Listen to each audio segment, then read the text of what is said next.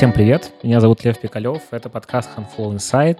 В этом подкасте мы встречаемся с важными людьми из HR-индустрии и говорим с ними о темах, которые всех интересуют. И сегодня у меня в гостях Марина Львова. Директор Power к развитию компании Headhunter. Да, Лев, привет. Привет. Спасибо большое, что пришла к нам в подкаст. Спасибо вам, что пригласили. Расскажи, пожалуйста, про себя и еще про компанию, наверное, но это я дальше спрошу. На самом деле, чаще всего и больше всего я занимаюсь изменениями в компаниях. Начиная с людей, персонала, с процессов, с перестройки культуры, отношения к чему бы то ни было. И для меня очень важно, когда происходят глобальные большие изменения внутри компании, когда мы выходим на какой-то процесс управления, такого операционного менеджмента, я начинаю скучать, а когда я скучаю, я начинаю как бы разносить все вокруг, ну, потому что мне скучно. И поэтому, когда я начинаю что-то ломать, уже заранее э, решая, что что-то здесь не так, я, я, в общем, обычно пишу заявление и ухожу. Вот, ну, чтобы не разрушить. И поэтому первый раз в, компании был связан непосредственно с тем, что на тот момент процессы в большинстве своем были выстроены, и фактически все работало. Ты заскучала? Мне стало очень скучно, да. Я,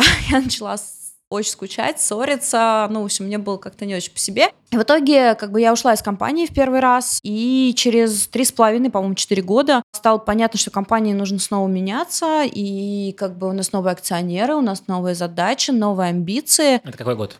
2016 а, Получается, да. И, в общем, как бы в какой-то момент стало понятно, что и мне здесь будет интересно, и я здесь снова нужна. Вот, я вернулась, во-первых, HeadHunter не первый кейс, куда я возвращалась. Это вторая компания, в которой я уже возвращалась своей трудовой деятельности. И, честно говоря, как бы для меня и тот, и, и этот раз это история такого триумфального возвращения при всем при том. Как бы это место, где меня ждали, меня очень хотели многие назад. Но на самом деле как бы возвращение всегда немного тревожно, это правда. И возвращаться в компанию, в которой ты чего-то уже добился, и приходить заново, ну, есть такой мандраж. Моя команда восприняла хорошо. Те, кто со мной уже до этого работал, оставались без меня. Кто-то ушел, это тоже правда. Вот. И здесь, как бы, опять же, история, когда люди выбирают, а, работать им или нет. Очень большая часть команды на текущий момент собрана заново.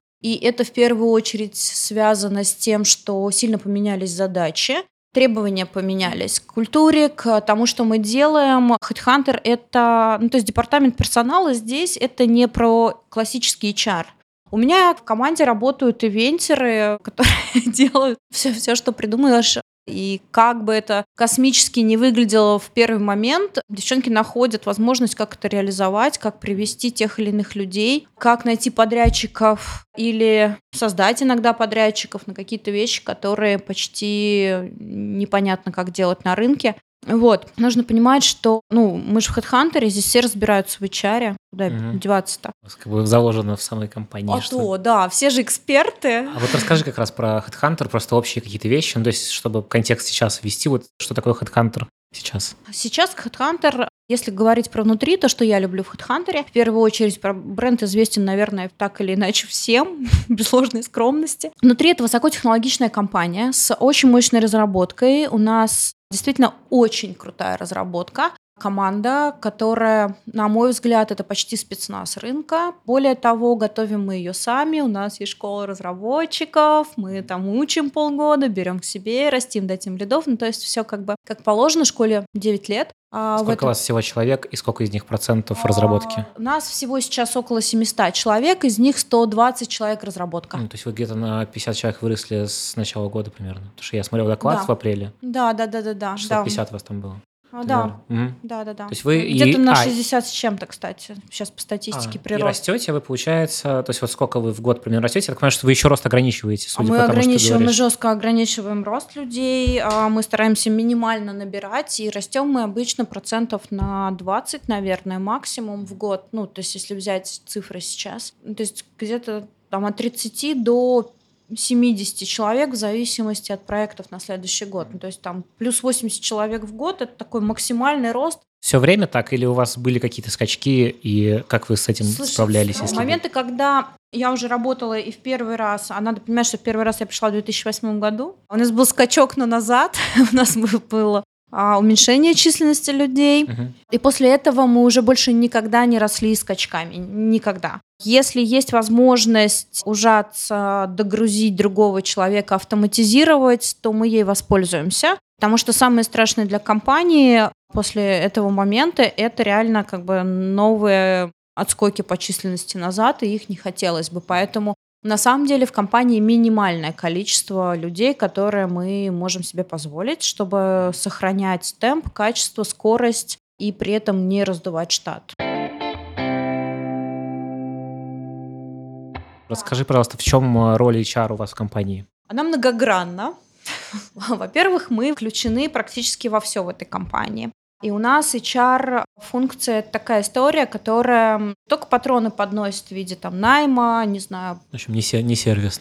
Не, мы сервис, мы очень крутой сервис. Я считаю, что на текущий момент наша HR-функция оказывает хороший сервис. Может быть, там мы завалились немножко за последние месяцы, нагрузка очень большая, но для нас service level это важная вещь. Это то, что как бы, ну, фундамент такой ваш. Конечно, вашей команды. безусловно, потому что, ну, а как? Плюс есть еще как бы важный, наверное, такой момент для нас, это то, что мы умеем думать, а, как бы это критично, и это означает, что мы можем что-то посоветовать и с точки зрения людей, и модификации команд. Как бы я включена в большое количество стратегических задач, не знаю, все или нет, мне трудно как бы взять, так сказать, всем, очень сложно. Вот, но с точки зрения как бы важных и критичных вещей по тому, куда мы идем, что нам нужно поменять, очень много проектов находится там в зоне курирования и принятия решений. Если говорить про наши продукты, то понятно, что мы как кролики, на которых это все тестируется, опробуется. мгм. Early adopters такие, всего, Да. всего, что новое появляется. Да. Плюс, если еще как бы копнуть чуть-чуть глубже, то очень важно понимать, что HR в HeadHunter, наверное, единственный HR в России, который сидит только на наших продуктах и Мгм. только на наших Под сервисах. запретом. Или нет? Скорее да, чем нет. А, Многие вещи, ну, во ну, как бы другие сайты или другие джоб э, продукты, ресурсы, а сейчас уже давно не под запретом, с одной стороны. С другой стороны, как бы репутационно нам некомфортно это делать. А Мы отлично понимаем, особенно направление рекрутинга, что мы как бы очень сильно отвечаем за репутацию компании как бренда. Потому что любой факап с нашей стороны, в общем, может не очень приятно задеть. Понятно, что никаких глобально критичных последствий для бизнеса, компании и так далее не будет, но маркетингу придется это отрабатывать, а нам не хотелось бы. Вот, поэтому мы максимально осторожны в выборе инструментов, а, мы максимально используем... Ну, то есть если мы не можем что-то дожать на наших сервисах, то тогда, конечно же, будем договариваться и смотреть, как по-другому это сделать. То есть у нас есть контур безопасности, и это все, что связано с информбезопасностью. Для нас это, правда, очень важно, потому что это защищает не только нас, но и пользователей. Ну, даже вы храните очень большой объем Мы, мы храним безумный данных. объем данных, да, и, ут- и любая утечка этих данных, это, ну, окей, репутация неприятна, но мы не первые, и, собственно, Google как-то выживает, скорее всего, мы тоже выживем. Вот, но это люди, и они живые. И это их данные, которые как бы могут утечь куда угодно. И поэтому как бы любые нападки на нас с этой точки зрения, они злят, безусловно, мы сильно переживаем внутри, как бы, и очень хочется выйти и сказать ну, все, что мы думаем. Вот, но по сути для нас это важно в большей степени этически, да, то есть это этика компании. Насколько я знаю, часто бывает так, что культура у компании, она часто сама предрасположена к тому, чтобы туда в какой-то момент влетели гибкие методологии всякие по ценностям. У вас так было? У нас было примерно так. На самом деле наши ценности изначальные действительно невероятно близки к манифесту и ценностям Agile. Но изначально как- а, у нас не было ценностей, у нас были правила скорее. Вот, и в них а, еще в самом начале зарождения компании, когда наши основатели, собственно, ее вот задумывали и сделали, как раз было очень много вещей про то, что мы договариваемся, мы разговариваем о том, что мы уважаем друг друга, о том, что мы ценим э, вклад каждого человека в этой компании, про то, что каждый уникален и что у нас нет дискриминации ни по какому поводу и принципу. Вот, о том, что работа это не только как бы бизнес-процессы, но это еще и люди. То есть было очень много таких вещей, которые перекликались непосредственно на идеологическом уровне с agile, наверное, вот это близко. Поэтому agile очень комфортно вошел в, ну, да. Когда вы в 2010 А, то есть вы на самом деле в, прямо в начале, когда да. это все в России да. только появилось, да. вы начали. Мы как раз и, в общем, почему я дружу со скрам-треком, э, нежно и трепетно. Мы, собственно, были одним из первых их клиентов. И как бы я считаю, я думаю, что ребята со мной согласятся, успешным и удачным клиентом. Я помню, как мы уговаривали команды попробовать, как мы, как я просила разработчиков стать тем лидами, которые мне объясняли, Марина, это какая-то фигня, я не буду этим заниматься, что за глупости, я люблю код писать. Вот, помню, как э, много было построено именно на э, успокоить, объяснить, кому-то что-то доказать на тестовых командах. На самом деле, уже вот спустя достаточно большое количество времени, наверное, я могу сказать, что история «мы внедрили agile» — это такая тема, серьезно? Как? Потому что мы его до сих пор не внедрили. Это тема, которая живет... Mm-hmm. Ну, ты понимаешь, что такое внедрить, да. потому слово внедрить обычно относительно agile очень смущает. Да, потому что, ну, это такая живая история, в которой у тебя постоянно происходят изменения. Плюс надо понимать, что мы одна из тех, наверное, там частых или нечастых компаний в России. Мы правда пробуем новые методы управления, методологии какие-то. Мы стараемся не называть их громкими словами и не говорить, что «О, у нас agile». Ну, как бы да, ну и что? Вот, а, или у нас здесь холократия, а здесь вот еще какая-нибудь кратия, просто мы забыли придумать название. У меня, правда, очень много ребят, которые увлекаются исследованием различных методологий управления. Как бы есть там Борь Вальфсон, тот же самый, который, безусловно, эксперт в этом разрезе, в разрезе гибких методологий, и agile, и много чего еще. Есть люди, которым интересны методологии управления персоналом, методы, инструменты и так далее. Мы, безусловно, пробуем все. Где-то смотрим и отбрасываем сразу, где-то пробуем на маленьких участках, где-то там пытаемся кому-нибудь продать идею, они попробуют. Поэтому для нас очень важна эффективность любых инструментов. И, собственно, agile как раз и дает возможность в этом как-то это не внедрить, а в этом жить. Вот, собственно, наверное, это и важный для нас был такой поинт по принятию решения. Как у вас онбординг устроен? Как вы, в, когда человек попадает в компанию, что с ним происходит? Как, как, какое, какая встреча его ожидает?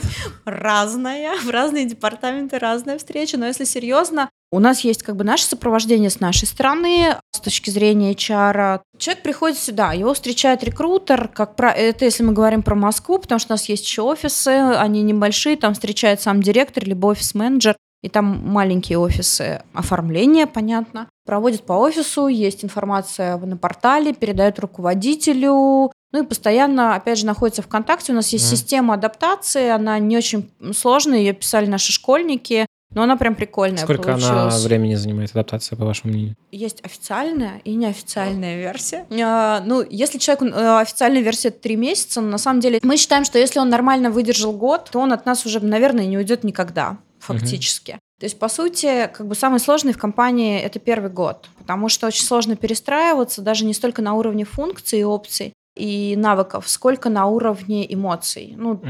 когда ты находишься в компании, где эмоции разрешены. То есть они являются нормальным поведением людей. А эмоции, в смысле, э, какие-то проявления эмоциональные? Да, любые. Здесь могут обниматься, целоваться, ругаться в коридоре, кричать друг на друга, после mm. этого мириться или не мириться, обидеться, разозлиться. Ну, то есть это очень эмоциональная среда. Так всегда было? Или это да. как-то... Да, угу. это было всегда, и мы это сохранили.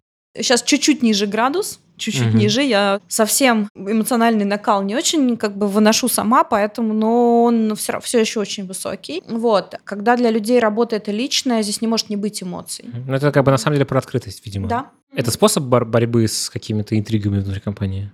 Я не знаю. Интриги все равно есть. У нас достаточно много женщин в компании. Как бы это раз. Простите меня, пожалуйста, девочки, но как бы нет. В этот раз нет, даже если меня закидают помидорами. Но это интриги тоже на уровне не подсидеть друг друга, наверное, а скорее про эмоциональную связь с точки зрения «а ты меня пожалеешь, mm-hmm. а ты меня любишь, а ты...» и вот как-то так. И я, кстати, не говорю, что мальчики не интригуют. Это не так. Вообще нет.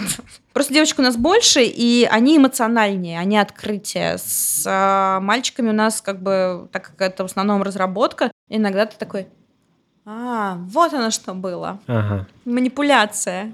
Круто! Слушай, а расскажи, у вас э, проблема выгорания имеет место? Конечно, имеет.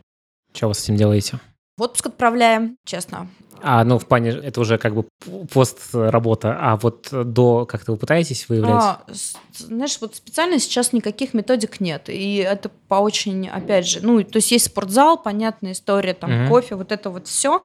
Мимими и то, что там принято в IT-компаниях, причем у нас на самом деле не самый высокий, собственно, уровень этого всего.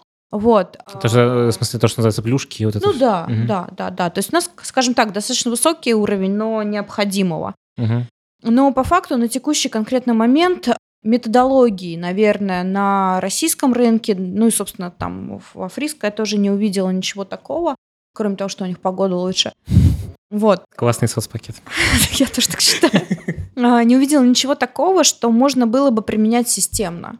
У нас не очень развита медицина, профилактика здоровья и всего остального. У нас есть тема достаточно недавящая, но достаточно активно использующаяся и пропагандирующаяся со стороны руководителей, HR, то, что касается спорта, ЗОЖа и так далее. Но опять же, без вот этих вот флагов, барабанов, шумелок и А вы как-то его, ну, оплачиваете, оплачиваете? Как-то А? Что-то оплачивали, что-то нет. А, Есть э, футбольная команда, которая давно играет, ей оплачиваем. Там а, был бег, э, Слав Раннинг. Первые там забеги оплачивали, потом сказала, хватит. Кто хочет бегать, тут будет бегать. И как бы до свидания. Все, все как бы у вас в этих вещах, я так понимаю, особо какой-то прям системности у Нет. вас нету. Вы Нет. стараетесь по мере как бы Да. каких решений. Да? А, Я бы даже сказала, по мере того, что хотят люди сейчас. Мгм. это как раз про сервис. Мы сервисные. А, Нам не важно, насколько это красиво выглядит на HR-конференциях. Не, на бренде нормально выглядит все. А вот на HR-конференциях мы выглядим, ну так, никакой системы, а где ваши вот там, не знаю, большие простыни, еще что-то. Мгм. У нас ничего такого нет. А, Ну, точнее, есть, но точно не в соцполитиках, а в HR-метриках скорее больше там. У нас есть HR, на- направ- ну, как бы одно- один из э, векторов это HR-аналитика, безусловно. А Расскажи вот, что это у вас такое. А, слушай, у нас много анализа. Она касается цифр, которые связаны и с прибылью, и с текучкой, и с а, разрезами по отделу. Причем мы понимаем, что это скорее сигналы, потому что мы маленькие. И это явно не та бигдата, на которой строятся прогнозы. Но для нас это сигнальные такие точки, которые позволяют проверять так или иначе гипотезы вот сегодня какое 11 да, декабря, я, я, я скажу это, А, но на текущий момент текучка в техдепе в этом году 9%. В прошлом году 28%. Что вы сделали? Что... А, Скорее всего, у нас где-то будет порядка 12% на конец года именно технического департамента. В прошлом году мы сделали нарезку слоев, которые есть в техдепе, и начали выяснять, кто из них уходит. А, то есть вы сгруппировали... Группировку, да. мы пошли путем исключения из компании, даже там на фоне риска не брать людей, которые нам создают вот этот вот круговорот людей в природе. А как вы их обнаружили? Что это за люди? Это медлы с рынка, все. То есть у нас есть понятная база, это наши школьники, ко- выпускники школы. То есть это работа с годов. джуниорами, на самом деле, такими джуниоры-джуниоры. Ну, Или такие нет? джуниоры, что как бы в другие компании они медлами могут уходить спокойно, но Не, ну идут для к нам вас, джунами, виду, да. да. К нам идут джунами Мгм. после полугода обучения. Дальше они растут внутри компании. Мгм. И как бы достаточно большое количество тим лидов сейчас это бывшие школьники. Школе де- 9 То есть лет. вы выращиваете, по сути, руководителей, вы выращиваете внутри. 40% штата техдепа это школьники. Мгм. Это очень много. А это означает, что они работают много лет. То есть мы, они сохраняются с нами. Ну, если они Мгм. полгода здесь уже как-то проучились, проделали проект, они осознанно выходят в компанию и понимают, что, как бы, что здесь. Это первая категория, которая создает основную базу и как бы дает платформу и убирает вот эту вот непонятную суету. То есть вы поняли, что все-таки значит, первое. медвы с рынка. Вторая как бы наша категория это те, кто давно в компании еще с основания. Холим, любим, лелеем. Сколько у вас таких? Честно говоря, я сейчас тебе не отвечу. Наверное, человек 10-15 точно. Ну, 10, наверное. Вот Мгм. я сейчас... разработчики, да. которые с начала Вот. самого. На самом, ну, практически, да, с Мгм. самого начала, включая технического директора компании. Вот. И третья категория, которая тоже остается надолго и которая интересна, это ведущие разработчики, очень сильные разработчики с рынка. Им здесь интересно. Им говорят, вот как бы вот, займись чем-нибудь и сделай красиво. Мне Мгм. кажется, идеальное задание. А мендлы так не умеют. М. Плюс вот эта вот перекупка деньгами, плюс если что-то не понравилось, вместо того, чтобы работать, не те печеньки, не знаю, я утрирую сейчас, но на самом деле нет, потому что и, такие отзывы были. И мы на свой страх и риск в прошлом году с техническим директором решили, что мы их не берем. М. И все. Ну, вот А это, то есть вы на уровне даже просто просеивания резюме вы Да. исключили Да. медлов с рынка? да. Вот, поэтому мы набиваем школы, мы увеличили на, э, количество выпускников из школы и берем Очень крутой ведущих- инсайт, на самом деле. Вот. Очень круто. ведущих разработчиков. Не все могут себе это позволить, это важно понимать. У нас маленькая команда Но Ну и вы разработки. растете не сильно. Да, есть- у нас небольшой найм, мы э, имеем возможность нанимать эксклюзивно, мы имеем возможность Ну, не расти э, истерично. Да, да, да. Да. Нам не нужно там удвоиться, утроиться и упетериться. Именно поэтому мы можем себе позволить сказать так, а вот нет, это не за наш счет, пожалуйста. В этом году это дало достаточно большие То показатели. есть больше, чем в два раза вы уменьшили, получается, текучку. Да. Это То есть это нам позволило в этом году набрать, увеличить штат, Мгм. а не работать на холостых практически А, просто весь год. конечно. восстанавливая тех, кто уходит. Да, да. Как у вас работа со школьниками устроена? Потому что ну, одна из таких проблем всяких школ и всего такого, это история про то, что люди воспринимают это как какую-то начальную ступеньку, а дальше уходят в рынок на печеньки, на деньги, вот на все вот это. Как вы с ними работаете, как вы их удерживаете? Мне кажется, это лучше всего у ребят спросить. Мы никак. Вот. Почему? Потому что это полгода, а когда вот сейчас у нас идет школа, как раз девятая. Это школа, в которой три раза в неделю вечером занятия. Читают наши же специалисты, наши ребята, и мы их готовим к лекциям, и для них это реально челлендж каждый год. Они меняют что-то, они добавляют новые задания. Поэтому три месяца – это история, в которой студенты наши, школьники наши чудесные учатся. Они по, по ходу пьесы отваливаются, кому не интересно. Мы берем достаточно много. Можешь говорить о процентах? Ну, то есть вот Ну, сколько половина. процентов? Половина отваливается. Ну, где-то да. По сути, это как бы половина от набора. И она всегда была такой статистика. То есть мы брали 12 человек, выпускалось 6, брали там 5-6 человек.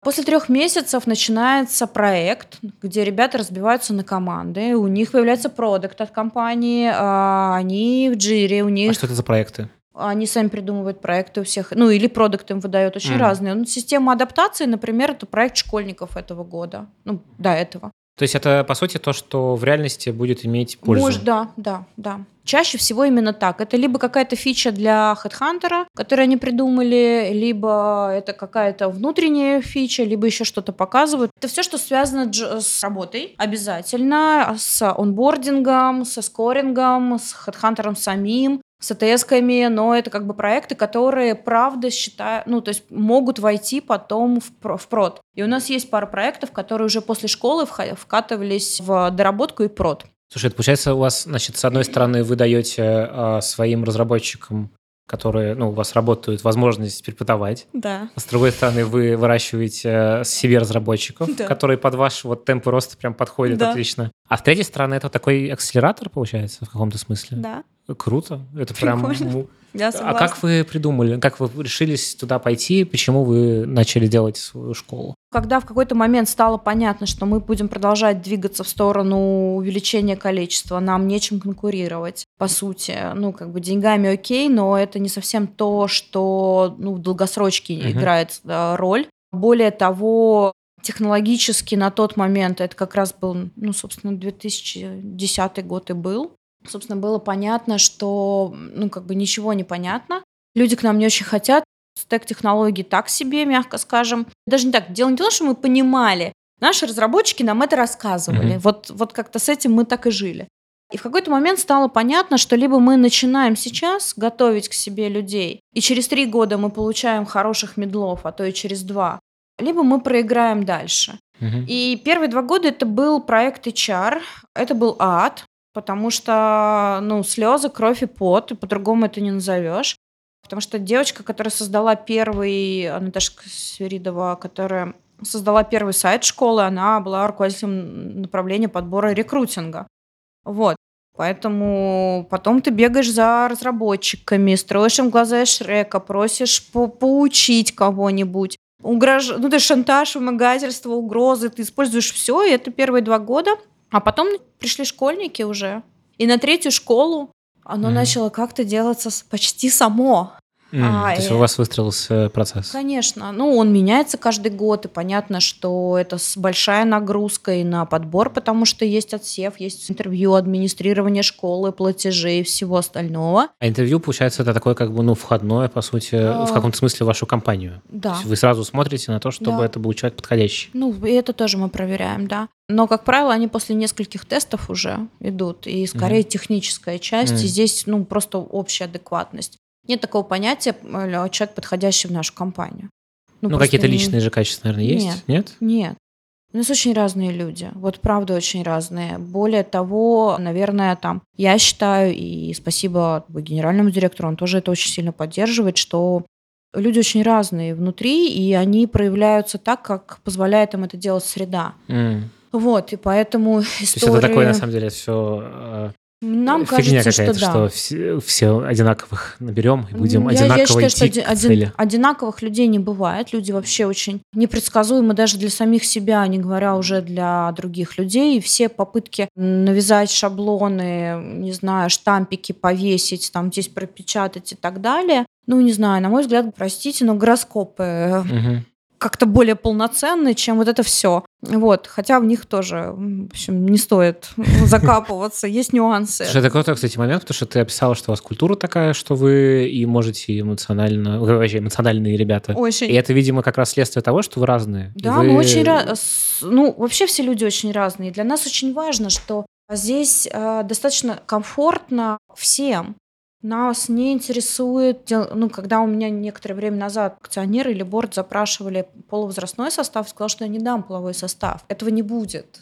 А, ни как бы борду, ни акционерам, никому. Возраст окей, но пол я не дам. Это как бы та история, которую мы не разделяем даже на уровне аналитики и статистики. Угу. Это, то идеологи... это не то, что, почему следует делать хоть какие-либо да. выводы вообще. Да.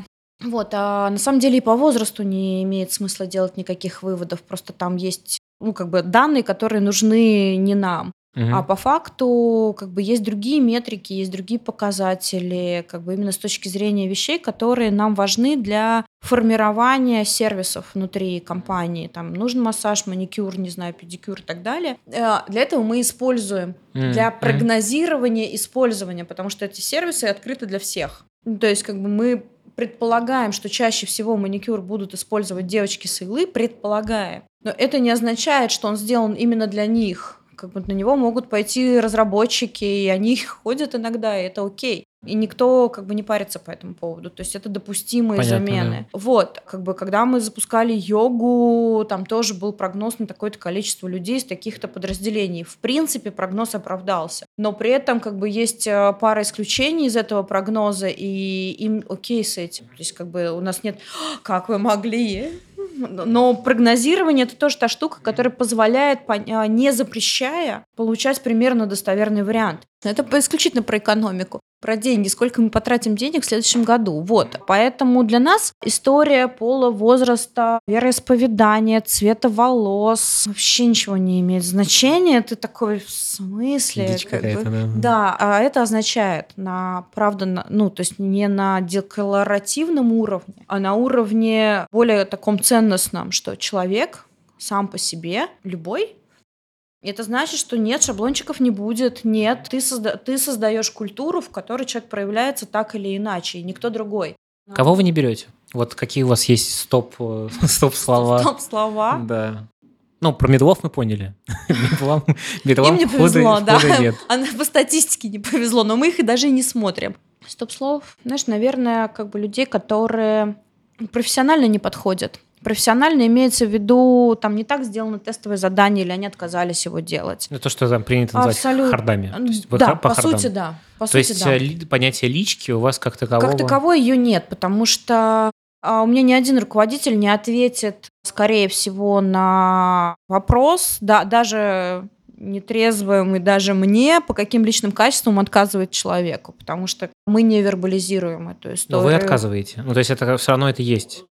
Я же не знаю точно. Ну вот, понимаешь, сидит напротив меня человек. Ну вот как бы два рекрутера. Примерно одинаковые скиллы, допустим. Почему я выберу одного, а не второго? Ну вот фиг его знает почему. У нас это называется доверием, например. Кто-то называет, кто-то называет больше нравится. Но это все равно, это мое личное предпочтение. Но вы этого не боитесь? К себе говорить, что вот мы вот Мне таким... нравится такой Да, человек. да. Мне лично, не компании, не на уровне политик, не дай-то бог. Мой выбор и у любого руководителя, ему должно хотеться работать с этим человеком как бы лично, Мгм. вкладываться в него, делать с ним проекты. Еще раз, работа очень личная. Ты же не можешь жениться по хардам, скиллам и личным качествам. Ну да. Ну, есть примерно такая же история, ну, как бы вот химия иногда. Но, по сути, отказы, вот прям отказы, если не, вы, не при выборе, то по хардам. Чаще всего что-то не сделано, что-то не доделано, а, либо отказ а, вообще выполнять, ну, какие-то такие штуки, которые хоть как-то могут проверить, что он будет делать дальше. Круто. Марин, спасибо тебе большое. Спасибо. Было очень приятно с тобой поговорить. Тоже было очень приятно познакомиться. Приходите в гости. Большое вам спасибо, что послушали. Если вам понравился этот выпуск, пожалуйста, зайдите в iTunes, поставьте оценку, потому что именно это помогает другим узнавать о нашем подкасте. Расскажите об этом подкасте друзьям, знакомым, коллегам. И до следующего выпуска. Пока.